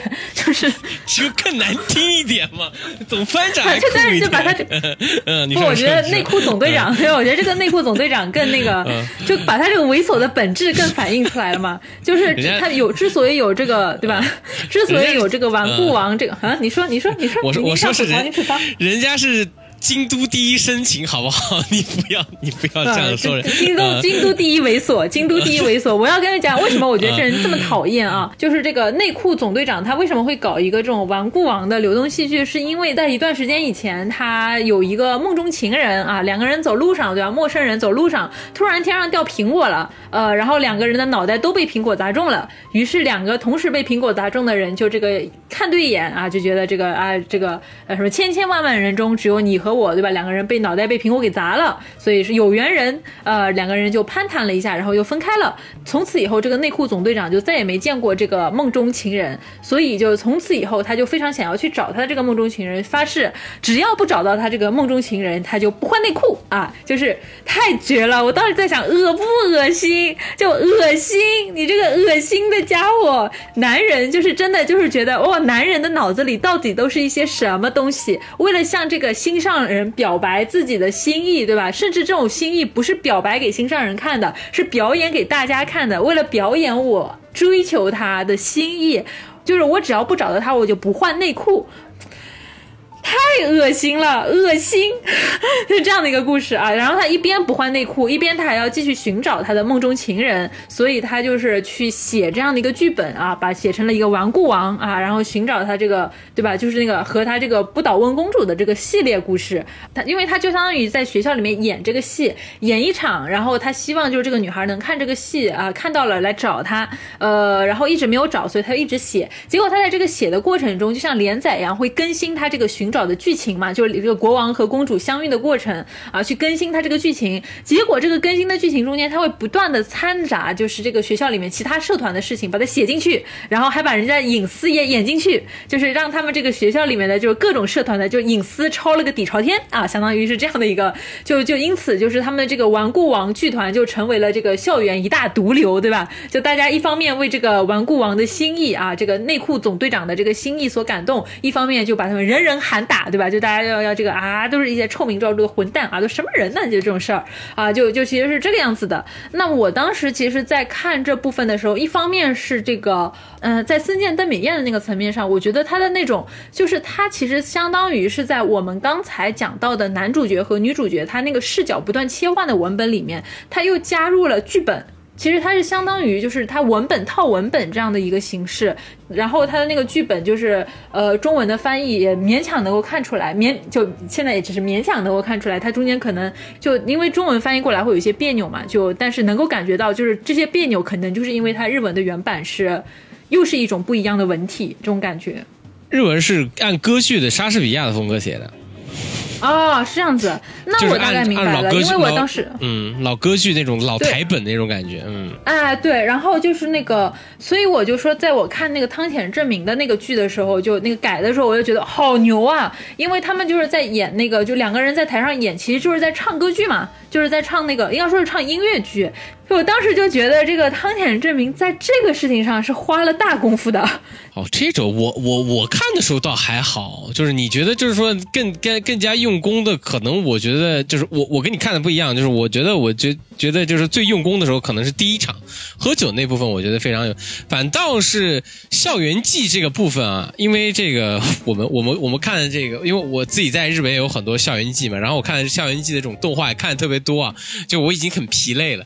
啊，这里面有演剧肯定是有，在动画十二集里面，一定在就比如说这个青春爱情故事里面，校园季是增增增进男女主的这个最佳的一个这个所谓的机会，或者说是一个关卡。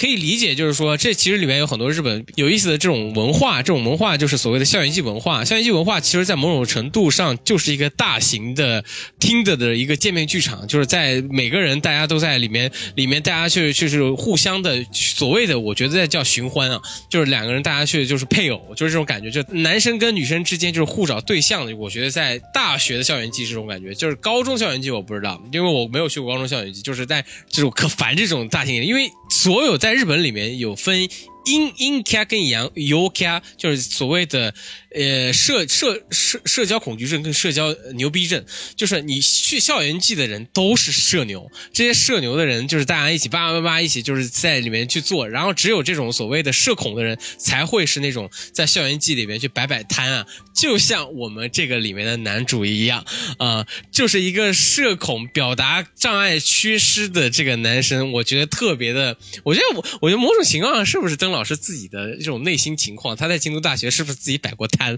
我觉得这写的非常有意思，然后加上这种所谓的。呃，里面日日文叫 g i r i r a 西白，就是不要，就是没有任何许可通知的情况下，在一个一个地方去表演嘛。这种情况是也不知道，应该也不是从京京都那边生长出来，就是很多人喜喜欢喜欢做这件事情啊，就是两个人去对对戏啊，我觉得也很有意思啊。但是给我的感觉在里面啊，就是我只能看，就比如说最后表大表白，在汤浅老师里面，在最后大表白的时候，哎，我我其实是男男男生，然后你要不要喜欢我？我们俩是不是要在一起？然后大家说啊，你去吧去吧去吧，哦，你就会感觉就是就是我会有一种内心的一种场景浮现啊，就是哇天呐，又是一堆社牛，又是在那边乱乱叫，你知道吗？就是真实情况也是真的是像这样。然后的话，另外一个给我的感觉就是这个女生在里头的戏份，反倒是我觉得是在整个动画里面是最弱的，或者是说在某种程度上又会大家又开始去关注到男生这个这这个废物男生的这个情况，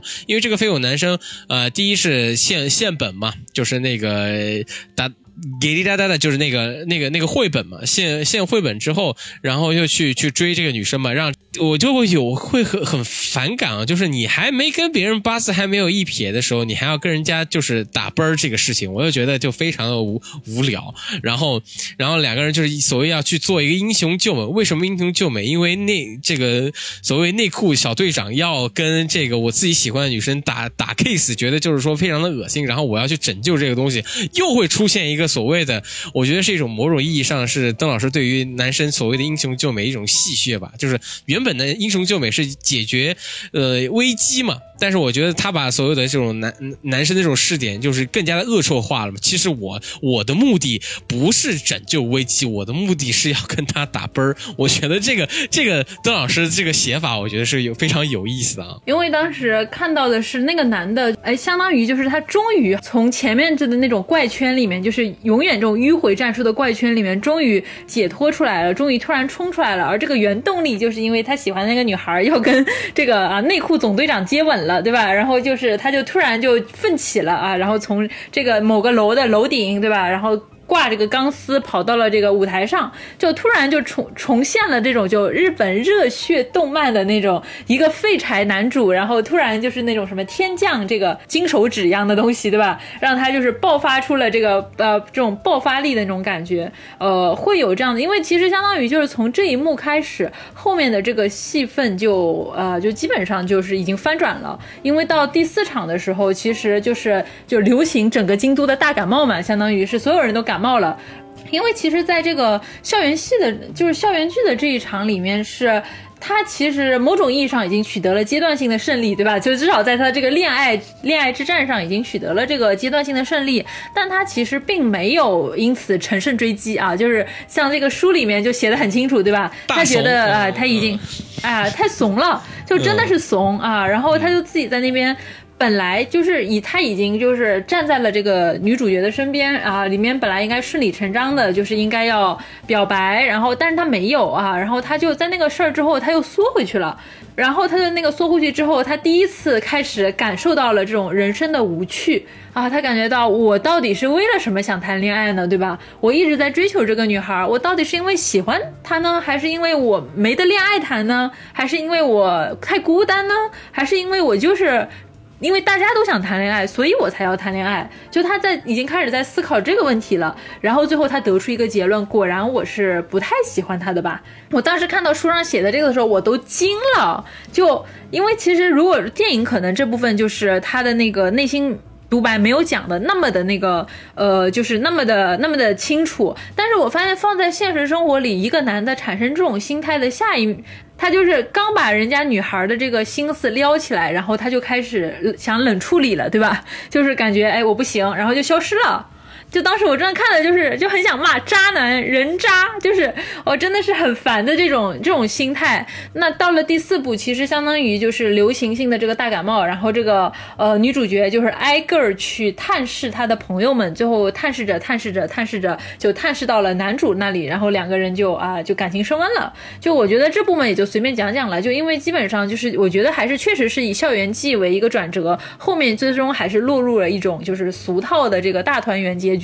包括就是你看那个呃汤显证明的电影，你就在想这么优秀一女孩儿啊，最后为什么为什么会喜欢上，对吧？就你自己出去拯救世界啊，实现世界和平不好吗？为什么要跟这么一个废的男人在一起？就当时就在看这个结局的时候，就哎呀何必呢？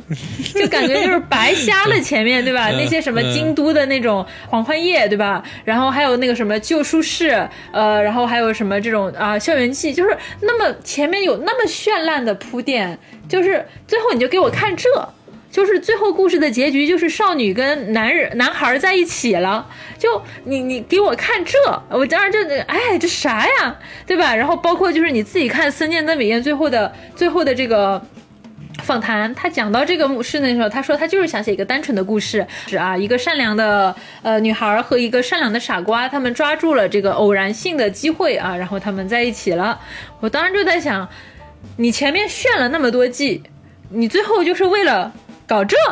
我我我总觉得他是写不下去了，你知道吗？我觉得就是他炫完之后发现他收不住了，然后这个东西应该怎么收，他没收收不好，就拿一个感冒去去搪托一下，或或者是我觉得你刚刚讲有一点就是那个男生男生觉得就是说其实我没有那么喜欢他，我觉得是每一个男生或者说是在某种程度上就是男生跟我我不知道男生还是女生，但是在我在我心心心里面就是说你想谈恋爱跟你跟。想跟这个人谈恋爱是可以分开的，你知道吗？就是我其实这个人，我我只是想谈恋爱，至于对象是谁，其实是完全没有就没有关系的。在很多程度上，你知道吗？就是在一个，我觉得在大学校园里面有很多都是这样的一个程度，大家都谈恋爱了，我就想谈恋爱。至于谈恋爱的人是谁，我不管，我觉得我只要跟他谈了就行了。然后或者是还有一种就是，我其实没有这么喜欢，我觉得也是一种在某种程度上是一种自卑。男生对于男生这种所谓的自。自卑心理，或者说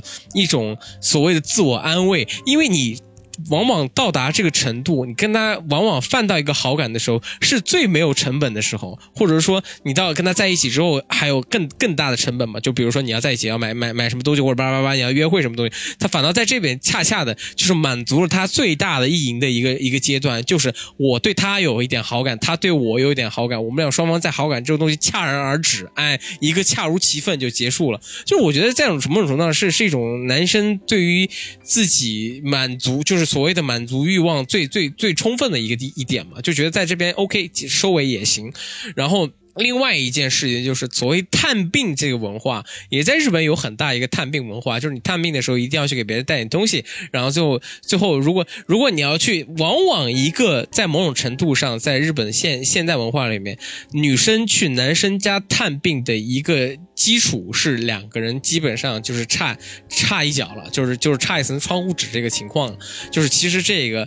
就是我我觉得这一段写的，我跟我跟卓老师想心里也是一样，就是我觉得这一段也。写的是最烂的，因为他最终还是往恋爱故事那个方向走了。我原本以为是两个人老死不相往来，或者说其实这两个人没有任何交交际的话，我觉得是最棒。这本这本书，我觉得是他写的写到最后，这两个人还是在，比如说最后说啊，这在日文里面就叫奇遇嘛，就是我们俩是奇遇。在我就最后一句话就是啊，又是奇遇啊，就觉得这这这个就非常完美的两个人没有任何交叉，两个人跟女生做女生的，男生光意淫男生的这种这种。这种这种故事，我觉得更更加好。反倒是最后两个人在一起，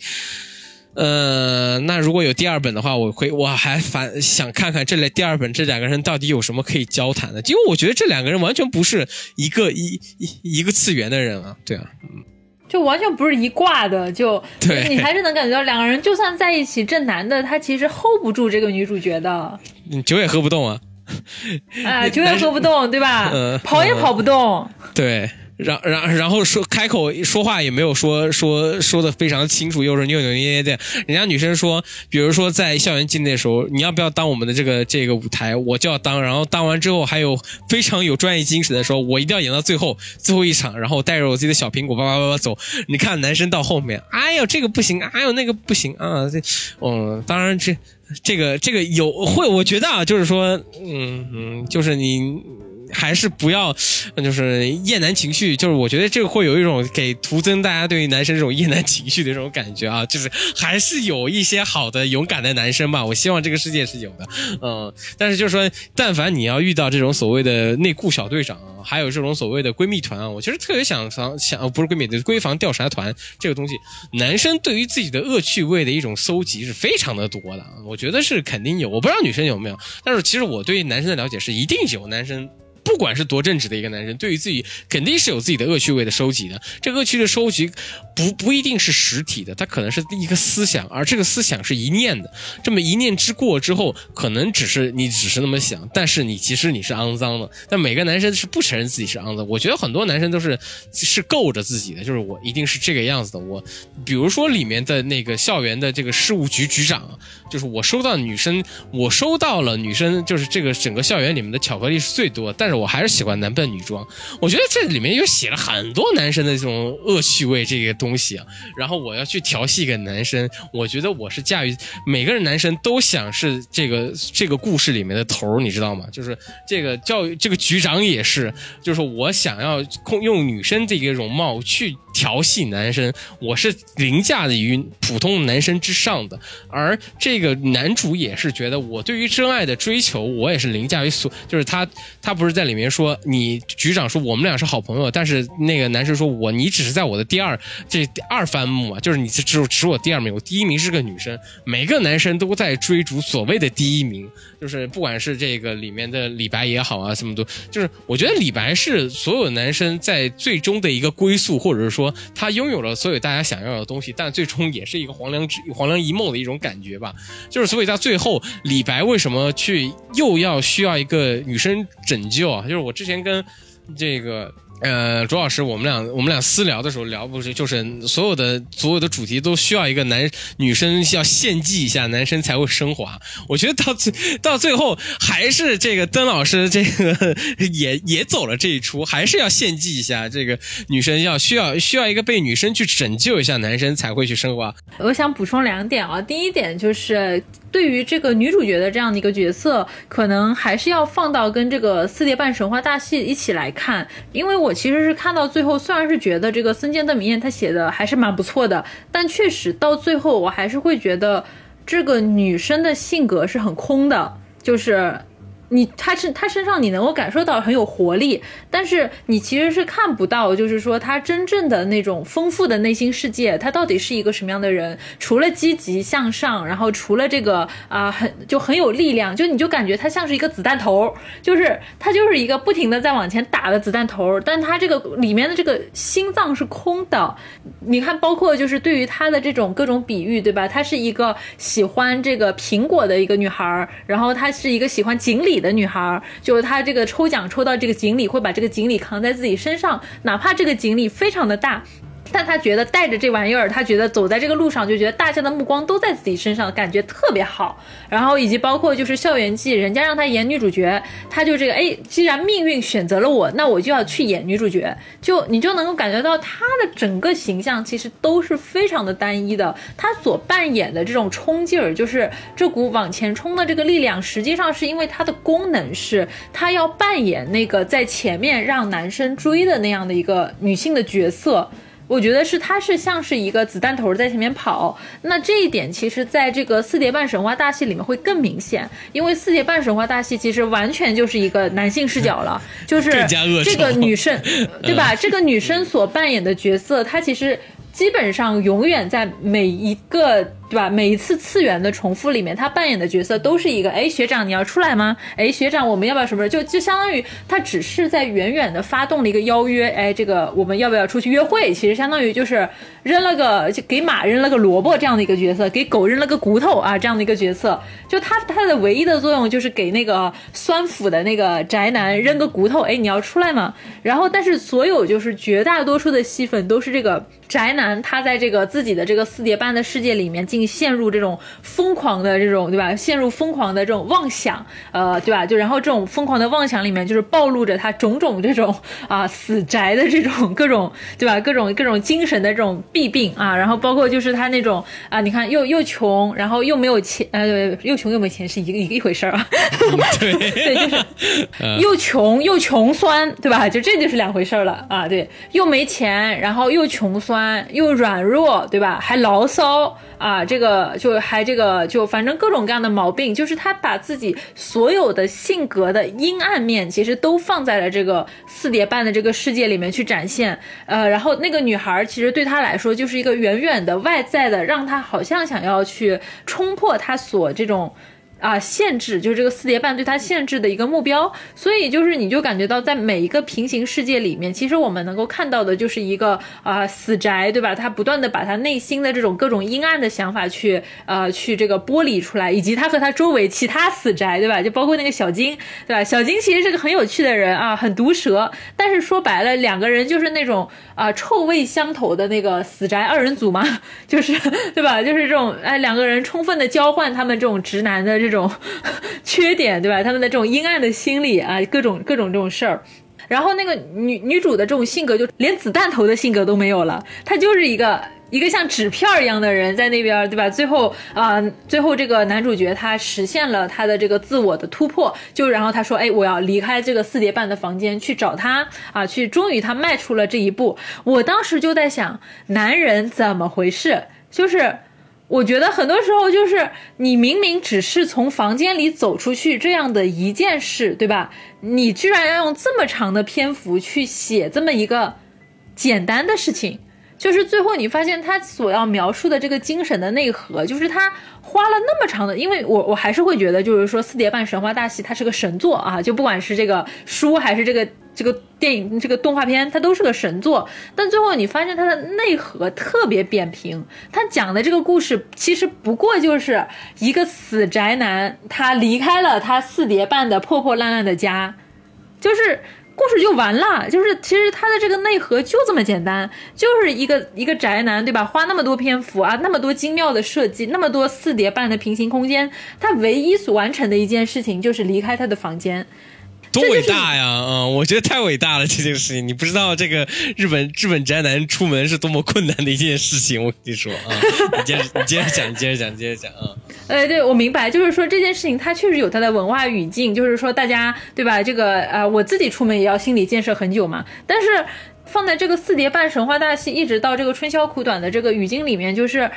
你能够看到《春宵苦短》里面，就是说宅男的这种心思吧，就是或者说这种掩盖都盖不住的那种，就是恶臭，他其实收了一大半儿。然后这个女孩的这个戏份给他就是扩充了很多，就是有相当于多了一半这样子的一个状态。但最后你发现他所塑造的这个女孩，她依然是个空心人，就是她始终是作为一个。宅男意淫的对象出现的，对对对对对，就是一个意象嘛。这个女生是充斥了所有女生最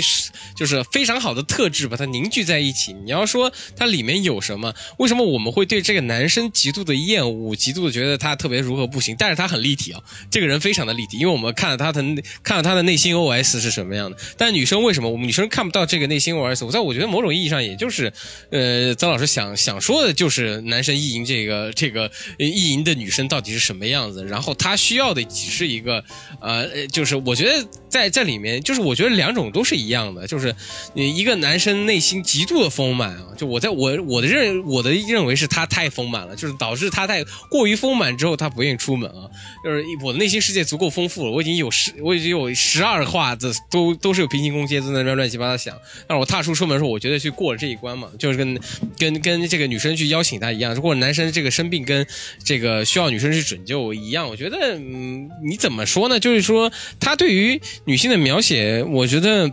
你说是片面不片面啊？我觉得有有很多片面的地方在里头啊，但是我觉得他都很讨喜的把它全部写了，跟男生用很笨拙的方法都是，我觉得这本书就是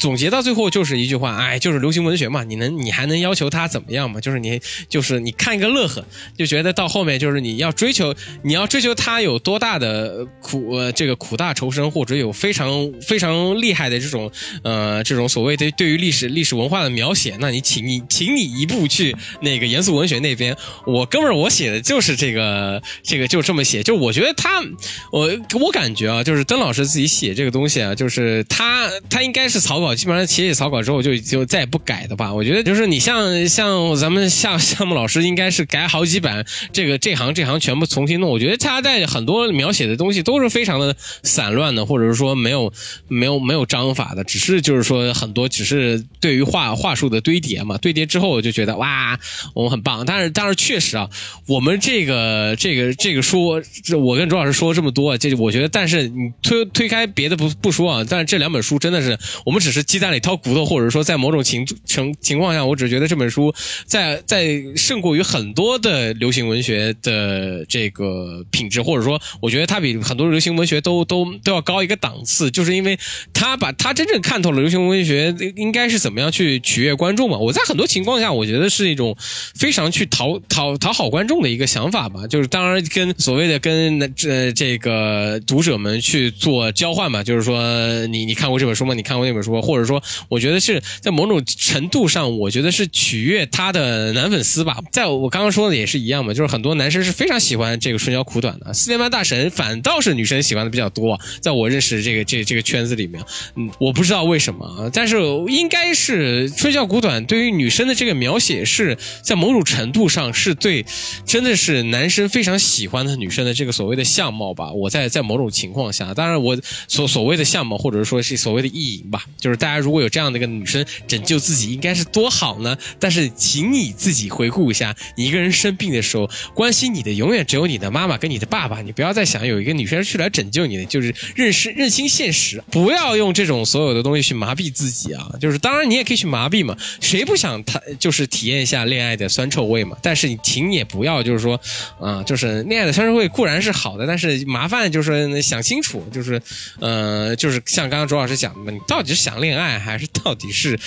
到底是想跟这个人恋爱？我觉得这个很多人都没有在这个这个怪圈里面还没有转出来啊。我觉得重点就是在于看完这个故事之后，就是也请各位宅男照照镜子，你配吗？就是去思考一下这个问题。是是是是，就你配不配？我觉得当然当然是不配的。这这本这本书也是给直男朋友们看的。就是我觉得在某种程度上，这种心理安慰，给他们的心理安慰，绝对是大部分是心理安慰，或者是说你是看完这本书，我觉得在很多情况下，当然是翻完这本书啊，我也希望我在下一个路口能遇到一个像这样的一个女生，砰，然后这个这本就结束了。我觉得大家都是应该是有这样的一个想法，或者说呃那些天马天马。行空东西也也有被吸也也有被吸引啊，但是别的我觉得更多的是，啊，也也希望有一个女孩或者是来来来拯救你啊。当然，我觉得就是还是就是清醒一点啊。这本书我觉得是在某种程度上是一种麻醉吧，或者说就是你想想看，这四个东西是永远是第一喝酒。呃，是一个强社交的东西，校园季强社交，古书这个在找书这个情况下也算是弱社交，但是看病也是一个所谓的一个强社交，因为你没有朋友的话是没有人，就是你先找找自己有没有朋友，然后再去看看你要不要找女朋友这个事情，就是你连朋友都没有，然后你呃都都都没有的情况下，还是当然我觉得这个是不是喷的太厉害了？但是我觉得这种程度是还是还还是要自己想想的，就是说你第一你没有没有没有文化，呃，然后你还要去就是。就是感觉你去为爱献身，这种感觉是有有有点奇怪的。就是说，还是那句话吧，我觉得在这说来回说来说去，我觉得永远都是那那句话，就是不要自我麻醉嘛。这本书的最强的一个地方就是自我麻醉特别的厉害，就是。他永远是，就像这本这这本书有很多长句都是在在把自己的所谓的一些小小恶趣味合理化，或者说他描写的人物的那种所有东西也是把所有东西是可爱化嘛，或者说在在某种情况下是把这种东西我都已经把我自己的样子都我都踩到地底了，你就不要再踩我的那种感觉，嗯，你知道吗？对，我觉得这个其实这个故事最后，你如果往往深了看，往现实看，其实你会感到这是这本书的一个核心，其实是一种舔狗的恐怖主义，就是他已经能把所有的舔狗的行为都做了个遍，对吧？就是，但是这种他舔狗对你的这种单方面的付出，他并不能成为就是。能换得这份感情的筹码，对吧？就是，但是他可能会给很多的，就是很多的一些脑子不太清楚的舔狗造成一个印象，就是说我只要像这个男主角一样，对吧？我只要舔的更彻底，我把我能舔的这种就是各种行为，就是都做到极致，我可能就恋爱成功了。就我觉得这是一种，这不是一种恋爱的技巧，这简直是一种恐怖主义。呃，暗恋的美好吧，暗恋的美好，我觉得在某种情况下，暗恋的美好，这是在男生觉得自己在暗恋一个女生中，我觉得就是一开始，我觉得为什么像这本书写的像初中生，这个男生男生明明是个大学生，但弄得像一个而且还是研究生，还是个研究生，对，还是个研究生，像弄得像一个初中生去暗恋一个女生的那种感觉，你知道吗？就是连个情书都不愿意给人写的，然后还要以一种各种撞面，就是他甚至像一个小，就是还不如小学小学生还还。为了喜欢一个女生还骂骂人家，你到高初中生就是连说都不愿意说。我觉得这种，嗯，哎，就是舔狗，舔狗舔到最后一无所有，这是这是正常的。但是你不要相信这本书最后是有一个女生过来给你看病的，唯独给你看病的也就最多也就是只有快递大快递大哥了。嗯，这个这个还是要有一些认清现实的一个一个状况。嗯。